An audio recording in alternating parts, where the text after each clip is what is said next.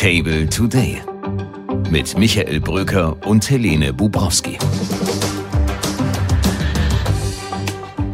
Es ist Donnerstag, der 29. Februar. Ihr Audio-Briefing ist wieder da. Herzlich willkommen. Sie hören gleich den grünen Co-Parteichef Omid Nuripur, der nicht ganz so glücklich war mit den Fragen, die ich an ihn hatte, als es um grüne Wirtschaftspolitik ging bei den Energiepreisen haben wir ja gar nicht mehr das große Thema und trotzdem schrumpft. So ist es. So, aber ja. Und das ist nicht vom Himmel gefallen. Nee, genau. Wir das ist das Ergebnis von ja. Arbeit. Lieber Herr Noripur. Das auch von.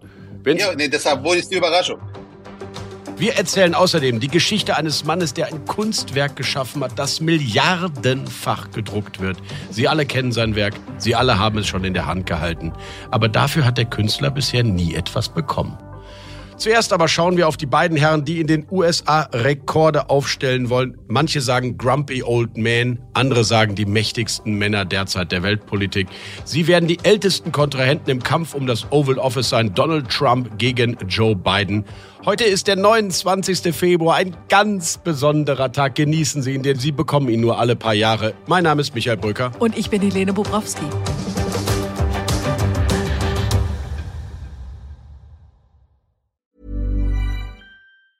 Many of us have those stubborn pounds that seem impossible to lose, no matter how good we eat or how hard we work out. My solution is PlushCare. PlushCare is a leading telehealth provider with doctors who are there for you day and night to partner with you in your weight loss journey. They can prescribe FDA-approved weight loss medications like Wagovi and Zepbound for those who qualify. Plus, they accept most insurance plans. To get started, visit plushcare.com slash weight loss. That's plushcare.com slash weight loss. Auch als leidenschaftliche Transatlantiker, wie Helene und ich es ja sind, fällt es nicht leicht in diesen Tagen auf die USA zu schauen. Wenn man sieht, wie Joe Biden ans Rednerpult tritt oder sollten wir lieber sagen stolpert, dann kommt einem die Sorge, ob er den Wahltag überhaupt noch erreicht. We also need Ukraine to make changes to fix the broken immigration system here. We're going to ask a total of each ask two questions. And I will ask the first question. America is a nation that can be defined in a single word. I was going to put him. Uh, foot, foot. The idea that um, Los Angeles and uh, and uh, um, uh, um, what am I doing here? For two reasons. One, to we haven't been able to communicate it in a way that is. Uh, um, let me say another way. Bei Donald Trump ist das ganz anders. Der macht auch seine Patzer, aber die Fans feiern ihn dafür. You know I'm totally off script right now. I should have saved the Pocahontas thing for another year. Today I'm proud to announce that I will be very soon signing an executive order requiring colleges and universities to support free speech if they want federal research dollars. Who does this? Other countries say, get the hell out of here. They will execute the baby after birth. Donald Trump should not, under any circumstances, they're trying to take you out with bullshit, okay? With bullshit.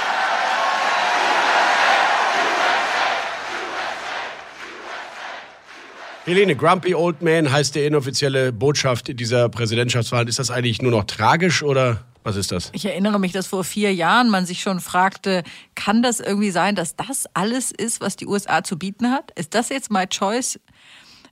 Erinnerst du dich an den Werbespruch, wir wünschen es beiden? und dann war das eh durchgeschrieben, das war natürlich sehr interessant. Insofern wünsche ich es natürlich auch beiden, aber, ähm, aber ich muss sagen, es kann doch nicht sein, dass es wirklich immer noch keine Frau gibt, dass es immer noch niemanden gibt, der, let's say it, unter 75 ist. Du weißt schon, dass eine Frau einfach nicht aufhören kann zu kandidieren und es immer weiter versucht, obwohl sie längst verloren hat. Nikki Haley, was ist das eigentlich für ein Phänomen? Interessante Hartnäckigkeit. Ist mir so auch nicht. kann man das. Ja, ich wollte gerade sagen, du kennst das. Ich, ich, ich, diesen Vergleich lehne ich jetzt auch wirklich zutiefst ab. Und trotzdem, sie ist ja zumindest die einzige Alternative, die es gibt. Ernsthaft mal, also wenn wir als Europäer jetzt fragen, mit welchen Republikanern wollen wir zusammenarbeiten, dann hat auch Nikki Haley ihre Probleme, aber doch deutlich weniger als Donald Trump. Die Demokraten jedenfalls sind gar nicht so unglücklich über den Kandidaten Trump, denn der könnte ihnen Wählerstimmen aus dem republikanischen Lager bringen, die nicht Donald Trump wollen. Also selbst für eingefleischte Konservative ist Donald Trump offenbar nicht wählbar und vielleicht retten sich die Demokraten am Ende mit einem Wahlkampf alle gegen Trump. Ja, war ja beim letzten Mal auch ähnlich.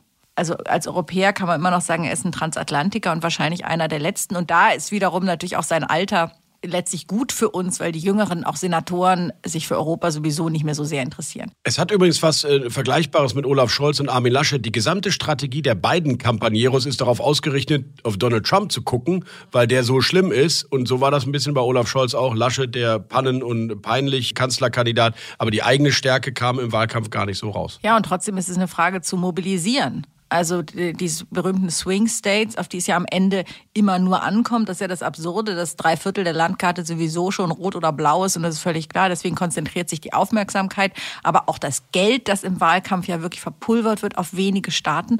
Und dann kommt es darauf an, wer liegt da mit der Nasenspitze vorne. Und das ist nicht nur eine Frage des Feindbilds, sondern auch der Mobilisierung. Und da wäre es eigentlich auch nicht schlecht, mal eine eigene Botschaft zu senden. Und die ist bei beiden ja außer Donald Trump verhindern, mir bisher überhaupt nicht klar. Ich finde wirklich, es gibt Parallelen zu den Demokraten und den Sozialdemokraten hier in Deutschland und womit wir immer wieder analytisch den Bogen schlagen zur deutschen Innenpolitik.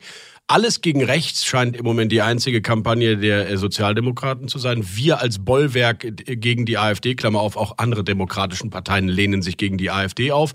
Aber keiner macht so richtig Werbung für Olaf Scholz. Keiner kann es besser als er. Hm. Ja, und trotzdem ist es nicht ausgemacht, wie die Sache am Ende ausgeht, denn je nachdem, was Merz tut, wie er sich geriert, ob er wieder den ein oder anderen Patzer oder eine kleine Entgleisung oh, sich leistet. Hast du gerade Merz mit Donald Trump verglichen? Nein, ich habe natürlich auf gar keinen Fall, würde ich diesen Trump-Sauerlands jemals in eine Reihe stellen. Aber wir kennen seine Schwächen, haben wir auch hier schon drüber gesprochen.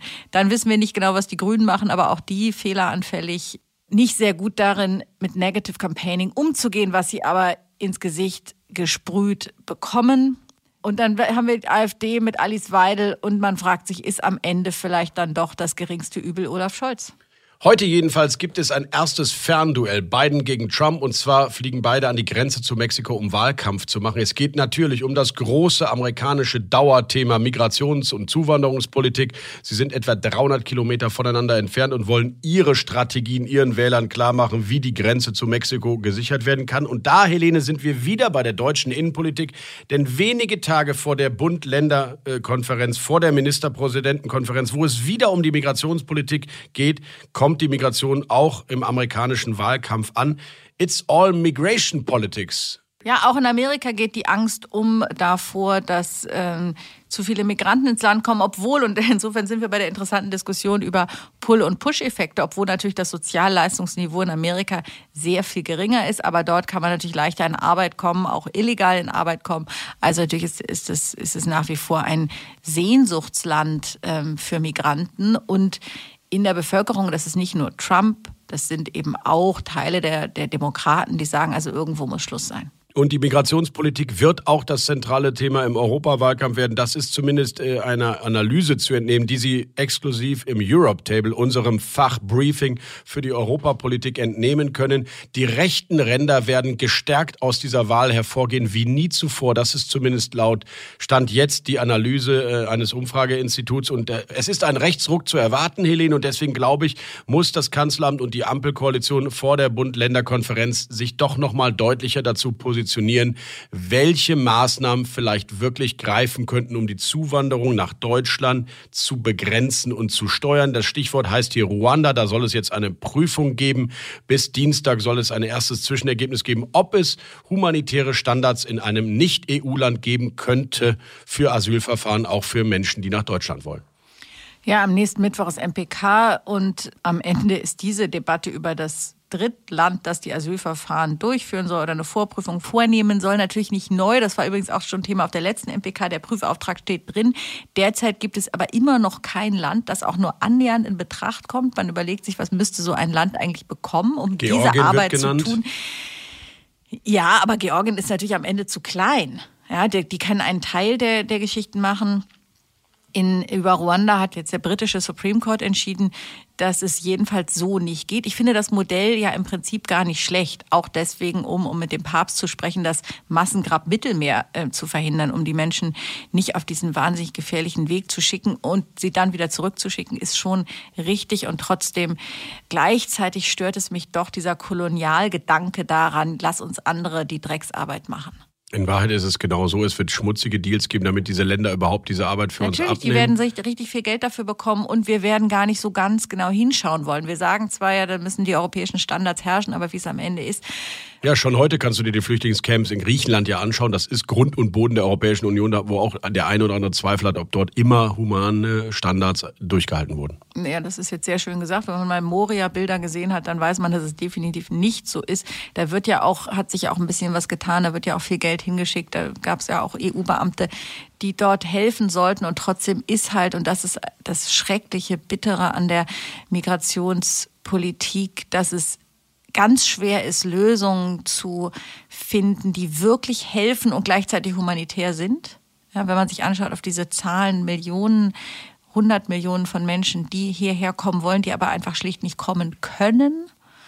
Und gleichzeitig, dass man doch eben und auch die Ministerpräsidentin und der Kanzler gehalten sind, Lösungen anzubieten, um den Menschen im Land das Gefühl zu geben, wir haben verstanden, wir tun was und wissen aber vielleicht, dass es sicherlich nicht die eine Lösung gibt. Also es ist eine Quadratur des Kreises und seit mindestens 2015 und davor eigentlich auch schon drehen wir dieses Quadrat und versuchen immer wieder einen Kreis draus zu machen und es ist einfach bisher nicht richtig gelungen. Kleine Stellschräubchen hier und da, aber der große Wurf, und das ist übrigens auch die Frage an die Union, die behauptet, sie habe ihn, ich glaube das nicht. Helene Sisyphus-Bubrowski war das. Wir werden jedenfalls weiter über die Migrationspolitik inhaltlich aufklären im Berlin-Table auch noch vor der Ministerpräsidentenkonferenz. Schauen Sie einfach mal rein auf table.media. Vielen Dank.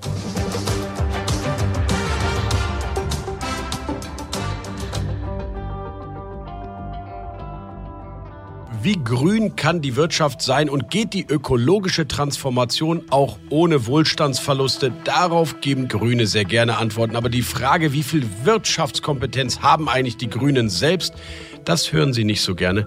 Vor allem von Konservativen, aber auch aus der Wirtschaft wird der Partei diese Kompetenz ja immer etwas abgesprochen. Steuerung über Subventionen statt freie Entfaltung des Marktes. Direktiven und Vorgaben statt Anreizen, das scheint der Widerspruch zu sein. Und darüber wollen wir jetzt reden mit einem Mann, der die grüne Wirtschafts- und Außenpolitik mitprägt in den vergangenen Jahren und auch in Leipzig bei der grünen Klausur natürlich an vorderster Stelle mitgewirkt hat. Das ist Omid Noripur, der Parteivorsitzende. Schönen guten Tag, Herr Noripur. Grüße nach Leipzig.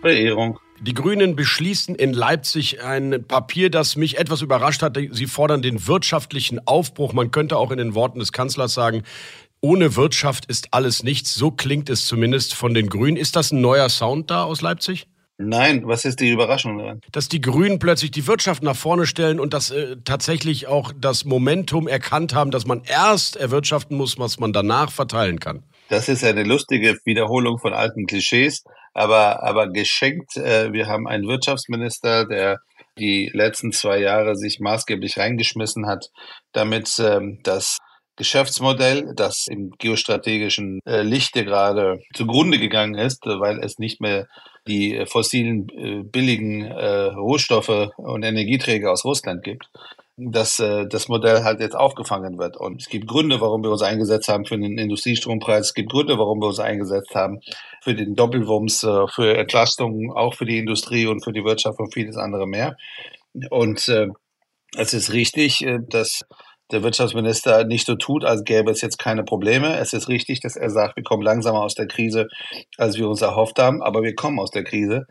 Nur ist es so, dass noch einmal zurück zum ersten, wenn man sich anschaut, wie die Welt sich dreht äh, und äh, mit welcher Geschwindigkeit, dass wir natürlich auch sehr, sehr proaktiv äh, mitwirken müssen und Wirtschaftspolitik und Industriepolitik machen müssen, damit wir im Wettbewerb bleiben können. Aber Herr Nuripur, die Energiepreise sind doch längst wieder auf dem Vorkrisenniveau. Die Energiepreisbremsen sind ausgelaufen. Also bei den Energiepreisen haben wir ja gar nicht mehr das große Thema und trotzdem schrumpft. So ist es. So, aber und ja, das ist nicht vom Himmel gefallen. Nee, genau. Wir das ist das Ergebnis von ja, Arbeit. Lieber Herr Nuripur. Das auch von Wenn Ja, nee, deshalb wurde es die Überraschung. Ja, de- deswegen, wenn Sie mich zu Ende reden lassen würden, ein tolles erstes Jahr, tolle Energieversorgungssicherheitspolitik der Grünen, auch von Robert Habeck. Jetzt sind wir allerdings im dritten Jahr der Ampelregierung und wir haben immer noch eine Schrumpfung, eine de facto Schrumpfung der industriellen Produktion. Wir haben ein Wirtschaftswachstum von 0,2 Prozent und Sie sagen jetzt, das hat nichts mit der Ampelpolitik zu tun. Das sind immer noch alles exogene Faktoren, warum Deutschlands Wirtschaft nicht aus den Schuhen kommt?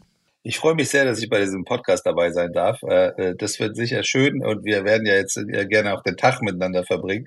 Aber äh, wird das jetzt durchgehend so sein, dass jetzt haufenweise Dinge, die ich gar nicht gesagt habe, Na, ich äh, frage Sie. Jetzt vorausgesetzt wird? ja, ich frage Sie, wie sehr die Ampel auch Verantwortung für diese wirtschaftliche Lage im Jahr 2024 hat, die im Jahreswirtschaftsbericht ja drinsteht. Da ist ja Ihr Wirtschaftsminister viel ehrlicher, habe ich das Gefühl, als Sie, die jetzt gerade gesagt haben, wir haben halt exogene Effekte gehabt und deswegen ist die Wirtschaft so, wie sie ist. Mein Wirtschaftsminister ist in allem besser als ich, das ist immer so. Ähm, äh, nur gibt es halt Dinge, die wir hinbekommen haben miteinander.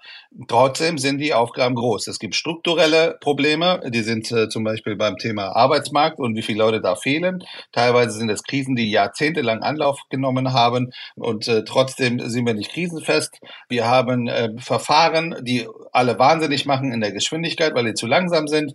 Das alles an Altlasten aufzuarbeiten, das ist dringend notwendig. Und dazu kommt noch der Beschleuniger des Drucks, das internationale Umfeld, in dem wir uns bewegen. Die Amerikaner ziehen an mit massiven Investitionen. Die chinesische KP hat äh, maßgeblich jetzt beschlossen, dass Klimaneutralität das Gebot der Wettbewerbsfähigkeit ist. Und wir haben noch den Krieg auf europäischem Boden mit all den Folgekosten. Und natürlich ist es die Aufgabe der Regierung, all das äh, wieder so einzustampfen und einzudampfen, was an Stressfaktoren da ist, damit wir wieder Prosperität und Wohlstand hier in diesem Land stärken können. Und deswegen freuen wir uns über den Antrag der Grünen ähm, auf der Klausur, dass es jetzt einen wirtschaftlichen Aufbruch geben muss. Und dort wird ein konkretes Modell genannt, wie man mehr Geld für Investitionen in Bund, Länder, Kommunen, in Infrastruktur, in Digitalisierung bringen könnte, nämlich den Deutschland-Investitionsfonds für Bund, Länder und Kommunen. Dafür soll die Schuldenbremse reformiert werden. Aber zunächst mal die Frage, wie viel Geld braucht dieser Fonds, um das zu leisten, was Sie in dem Papier alles an Maßnahmen vorschlagen? Äh, Wir haben ja ganz bewusst keine Summe da reingeschrieben, ehrlich gesagt, weil wenn man gesamtstaatlich einen Fonds aufsetzen will, was äh, in der Form eher auch ein Novum ist, dann äh, setzt es ja ganz viele komplizierte Verhandlungen voraus mit Ländern und auch mit den Kommunen. Und die Frage, was es für einen Bedarf gibt, ist sehr unterschiedlich ausgeprägt. Aber wir reden über Milliarden und Abermilliarden, wobei wir nicht so tun sollten, als würde die Modernisierung dieses Landes vom Staat finanziert werden können alleine. Das ist illusorisch. Die Kosten der Dekarbonisierung, also der Klimaneutralität alleine, sind im mittleren dreistelligen Milliardenbereich. Das ist nicht für die, was die öffentliche Hand äh, aufbringen muss. Die öffentliche Hand muss aber Kapital hebeln, äh, mit Anreizen arbeiten und natürlich die Infrastruktur in diesem Land so bereitstellen, dass die Investitionen auch attraktiv sind in diesem Land. Aber wir reden über eine Größenordnung in, in der Nähe des äh, Sondervermögens für die Bundeswehr oder nicht? Ähm, wenn man es ambitioniert macht, wie man es sollte, ja. Wobei ich noch einmal darauf hinweisen will, bei der Bundeswehr waren es 100 Milliarden Sondervermögen des Bundes. Hier reden wir ja über äh, gesamtstaatliche Ausgaben und das ist dann dementsprechend äh, eine Geldsumme, die nochmal verhandelt werden muss, von dem alle profitieren sollen, wo sich auch alle beteiligen müssen, Bund, Land und Kommunen. Und die über verschiedene Jahre ja hinausgerechnet wird. Also insofern, äh, die 100 Milliarden sind ja auch für mehrere Jahre und so habt ihr diesen Investitionsfonds in eurer Theorie auch angelegt. So ist. Wie geht es jetzt konkret weiter? Sowohl Robert Habeck als auch Christian Lindner haben gesagt, wir brauchen eine wie auch immer geartete Dynamisierungsagenda, ein Dynamisierungspaket bis zum Sommer und trotzdem arbeiten beide jetzt wieder parallel an Konzepten. Herr Noripur, Sie als Nicht-Regierungsmensch, wünschen Sie sich eigentlich, dass die beiden sich einfach mal ein Wochenende einschließen und sagen, wir kommen mit einem gemeinsamen Paket daraus, einigt euch? Es ist gut, dass an verschiedenen Häusern gearbeitet wird. Am Ende wird es natürlich nur gehen, wenn man zusammenwirft. Im Übrigen sind wir drei in dieser Koalition. Da gibt es noch einen Koalitionspartner, der in diesen Runden in der Regel vergessen wird. Und äh, am Ende werden wir alle zusammenkommen müssen. Wenn ich noch einmal zum Papier zurückkommen darf, dort steht als eine der zentralen Finanzierungsmaßnahmen für, für das Ganze die Reform der Schuldenbremse. Wir glauben zutiefst daran, dass die Schuldenbremse um eine Investitionsklausel ergänzt werden muss, weil der Reformstau, der Modernisierungsstau in diesem Land gigantisch ist. Und äh, wenn wir nicht Geld in die Hand nehmen, werden wir auch nicht den Privatsektor animieren können, ausreichend zu investieren. Aber zur Ehrlichkeit gehört auch, es ist extrem unwahrscheinlich, dass eine Reform der Schuldenbremse mit einer Zweidrittelmehrheit im Deutschen Bundestag wie im Bundesrat heißt auch noch, dass die CDU und CSU dort mitwirken, in dieser Legislaturperiode zustande kommt. Ihr Vorschlag ist einer, der innerhalb der Schuldenbremse die Bedingungen, also die Konditionen reformiert, also zum Beispiel die 0,35 Prozent, richtig? Richtig. Ich bin ein großer Fan der Schuldenbremse an und für sich. Ich finde nicht, dass sie weg muss. Es geht darum, dass die Schuldenbremse bleibt, aber deutlich mehr Atmung äh, zulässt, äh, in Situationen, in denen es offensichtlich ist, dass äh, man Geld in die Hand nehmen muss, damit man Konjunktur ankurbelt, Krisen begegnet und vielen anderen mehr. Der Bundeskanzler und auch ähm, der Finanzminister haben klargemacht, in den nächsten Jahren wird es deutlich mehr Geld als bisher gedacht für die Verteidigung geben müssen. Wird es einen großen Verteilungskampf in diesem Land geben, äh, Rüstung gegenüber allen anderen Ausgaben im Staatshaushalt? Wir sind ähm, geboten, das tunlich zu verhindern, auch wenn das, was der Bundeskanzler, der Finanzminister und zum Beispiel auch die Außenministerin sagen, richtig ist. Aber erstens äh, glauben wir nicht, dass man einfach umschichten kann bei den Dimensionen, über die wir sprechen, die die, die Bundeswehr auch an, mehr äh, Geld braucht. Zweitens muss man das europäisch denken. Es ist weiterhin ziemlich irre, dass die europäischen Staaten sehr viel Geld ausgeben, ohne dass sie miteinander so gescheit arbeiten, dass auch daraus Sicherheit entsteht. Und äh, das Dritte ist, die Reform des Beschaffungswesens, also das Geld, was ausgegeben wird, auch gescheit ausgegeben wird für Waffensysteme, die funktionieren und auch schnell kommen, das ist zu langsam. Aber müssen Sie sich dann nicht auch ehrlich machen und sagen, wir werden also so schnell keine gemeinsame Rüstungskooperation in Europa bekommen, die schneller, fitter gemeinsam einkauft und äh, das Sondervermögen reicht auch nicht. Also ja, wir werden jenseits de, des Haushalts eine neue Finanzierung für die Verteidigung benötigen, schon im nächsten Jahr, schon in den Jahren ab 26? Äh, ja, aber das, das habe ich gerade versucht auch, auch zu sagen. Ja, aber in den Deutschland-Investitionsfonds steht ja nicht die Bundeswehr mit drin. Nee, das ist richtig. Das ist, das ist auch eine andere Ausgabe. Äh, trotzdem äh, sind die Bedingungen, die ich genannt habe, jetzt nicht sozusagen, erst muss das passieren, dann das, dafür haben wir die Zeit nicht. Man muss gleichzeitig alles dafür tun, damit die europäische Kooperation im Rüstungsbereich vertieft wird und alles dafür tun, damit das Beschaffungswesen deutlich effizienter wird. Aber die Grünen gehen dann in den Wahlkampf mit welcher Position, was die Finanzierung der Bundeswehr betrifft? Die Bundeswehr wird mehr Geld brauchen. Wir leben in extrem unsicheren Zeiten, bei denen viele Gegebenheiten, auf denen unsere Sicherheit, unser Wohlstand basierten, Billigproduktion aus China, Billigrohstoffe aus äh, Russland, gut finanzierte amerikanische Sicherheit für Europa, dass das alles nicht mehr Gott gegeben da ist, äh, was nie Gott gegeben da war, aber was nicht mehr gewährleistet ist, beziehungsweise teilweise auch komplett wegfällt. Und in der Zeit ist es notwendig, dass man Geld in die Hand nimmt für beides, für Wohlstand und für Frieden. Und Frieden heißt in dem Fall unsere eigene Sicherheit auch stärken. Es ist nicht alles, aber die Wehrfähigkeit ist äh, ein integraler Bestandteil davon. Und zu unserem Wohlstand gehört, äh, dass wir auch äh, den Wettbewerb annehmen, den es gerade gibt in der Industriepolitik weltweit, in der Wirtschaftspolitik weltweit, damit wir mithalten in der Innovation, in der Klimaneutralität und in der modernen Infrastruktur die wir hoffentlich auch europäisch mitdenken können. Diese Aussage, dass deutlich mehr als zwei Prozent langfristig finanziert werden sollen für Verteidigung, für Sicherheit, teilt auch der Grünen-Chef. Ja, die erste Feststellung, wir fanden und finden die zwei Prozent an sich nie richtig. Nicht, weil die zu viele oder zu wenig sind, sondern weil das nicht vom Bedarf her gedacht ist. Das ist eine politische Vereinbarung. Wenn die Bundeswehr sagt, das ist das Geld, was wir brauchen, dann muss man schauen, was, was eigentlich notwendig ist und nicht, ja, die Bundeswehr was äh, sagt, irgendwelche Staats die Bundeswehr sagt ja sogar, wir brauchen äh, viel mehr. Was, was Staats- und Regierungschef zusammengebracht haben. Zweitens, äh, wenn man sich den Bedarf aktuell anschaut, ist zumindest meine tiefe Überzeugung, das Zentrale bei der Bundeswehr und am Bedarf ja gar nicht äh, die Frage, welche Waffensysteme wie kommen sollen, sondern vor allem die Frage, wie man gescheit Personal gewinnt. Ich habe im Verteidigungsausschuss äh, äh, arbeitend schon einmal äh, eine Ärztin bei der Bundeswehr gesehen, die hat mir vorgerechnet, dass sie unter drei Euro die Stunde verdient. Gerade bei spezialisierten Kräften ist die Bundeswehr nicht zwingend attraktiv auf dem Arbeitsmarkt, der sowieso ausgedünnt ist, auch weil sie nicht genug Geld in die Hand nehmen können. Das zusammengenommen heißt, wir müssen schauen, was der Bedarf ist und das ist das, was dann auszugeben ist. Deutschland und Frankreich behaken sich gerade bei der Antwort auf die ukrainischen Wünsche im Zusammenhang mit dem Zurückschlagen Russlands auf dem Schlachtfeld. Wie bewerten Sie das, was zwischen Scholz und Macron in den vergangenen Tagen passiert ist? Das ist sicher nicht gut äh, für Europa und das ist sicher kein gutes Zeichen. Wobei in Deutschland und auch in keinem Bündnis, das mir bekannt wäre, ist es kein Thema, dass wir jetzt Soldaten in die Ukraine schicken. Und die Ukrainer sagen das ja auch. Die sagen ja, wir wollen gar keine Soldaten, wir wollen mehr Waffen, wir haben Munitionsprobleme in erster Linie und wir, wir brauchen nicht Soldaten. Gleichzeitig ist so die Partnerschaft zu Frankreich das kostbarste, was Deutschland auf der Welt hat. Kann man gar nicht anders sagen. Das ist die eine Freundschaft und Partnerschaft, die tiefer ist und unumgänglicher und unverzichtbarer ist als alles andere. Aber die EU läuft nicht durch Französisch. Äh, und äh, das ist dringend notwendig, dass man inklusiv arbeitet. Deshalb gibt es ja zum Beispiel das Weimarer Dreieck. Das hat äh, die Außenministerin dieser Tage wieder revitalisiert, wofür ich sehr dankbar bin. Das ist nämlich Deutschland, Polen und Frankreich. Und Polen spielt eine zentrale Rolle als nicht zwingend Interessenvertreter, als aber also quasi als größtes Land in Mitteleuropa oder Mittelosteuropa. Und äh, das ist auch ein klares Signal an Rumänien bis Estland, dass wir äh, natürlich auf ihre Interessen mitschauen und nicht Paris und Berlin do, äh, alles dominieren, weil die es auch nicht können. Alles klar. Vielen Dank, Herr Noripo, für diese Antworten. Schönen Gruß nach Leipzig zur Klausur und äh, gute Heimreise dann. Herzlichen Dank. Einen wunderschönen Tag.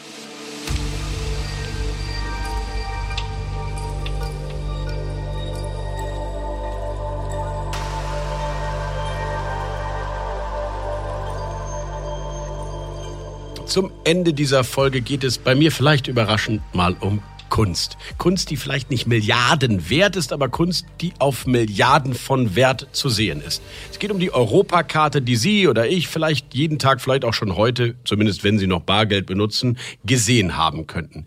Denn es geht um die Europakarte auf den Euroscheinen. Um diese Europakarte auf den Euroscheinen wird seit Jahren gestritten. Und in Frankfurt am Main, dem Sitz der Europäischen Zentralbank, wird es heute dazu das nächste Urteil geben. Der Kläger ist ein Österreicher, der er will für diese Karte von der EZB 5,5 Millionen Euro haben. Der Mann, inzwischen in einem sehr hohen Alter, war Kartograf und hatte Mitte der 90er Jahre einen Wettbewerb um die Gestaltung der Banknoten gewonnen. Sein Entwurf, also zumindest den europäischen Kontinent, den Sie auf den Geldscheinen heute sehen, der ist allerdings nicht ganz exakt der europäische Kontinent, wie ihn ein Geograf vielleicht vermessen würde, denn der Designer dieses Entwurfs hatte Satellitenbilder und digitale Daten genommen für seinen Entwurf und sie bearbeitet und verändert. Er schob also Küstenlinien von links nach rechts, Fjorde und Inseln hin und her, veränderte Strukturen und Farben. So wurde daraus ein Kontinent-Kunstwerk. Nachdem er gewonnen hatte, passierten allerdings zwei Dinge, die ihm bis heute nachhängen. Zum einen verkaufte er die Rechte Rechte an seinem Siegerentwurf für nur 2180 Euro an die österreichische Nationalbank. Später gingen die Rechte dann auf die EZB über, die zum anderen den Entwurf nochmals veränderte. Irgendwann dürfte dem Kartografen klar geworden sein, dass er mehr als 2000 Euro damit hätte machen können. Schließlich ist seine, wenn auch veränderte Grafik heute auf rund 29 Milliarden Geldscheinen im Umlauf. Da können doch nachträglich verlangte 2,5 Millionen Euro für sofort und weitere 3 Millionen für die nächsten 30 Jahre nicht zu viel verlangt sein, oder? Allerdings hat der Mann die Rechnung ohne die Juristen gemacht. Bereits vor einiger Zeit scheiterte er vor einem Frankfurter Gericht, denn weil die EZB seinen Entwurf nochmals verändert hatte, sei ein völlig neues Werk erschaffen worden. Das sagen zumindest die Richter.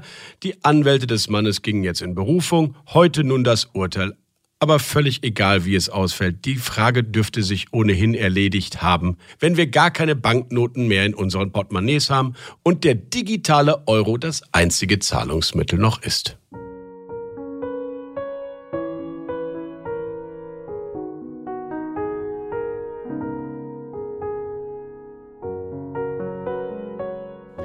Das war's für heute. Bleiben Sie gelassen. Ich hoffe, dass Sie morgen wieder dabei sind. Ihr Michael Bröker.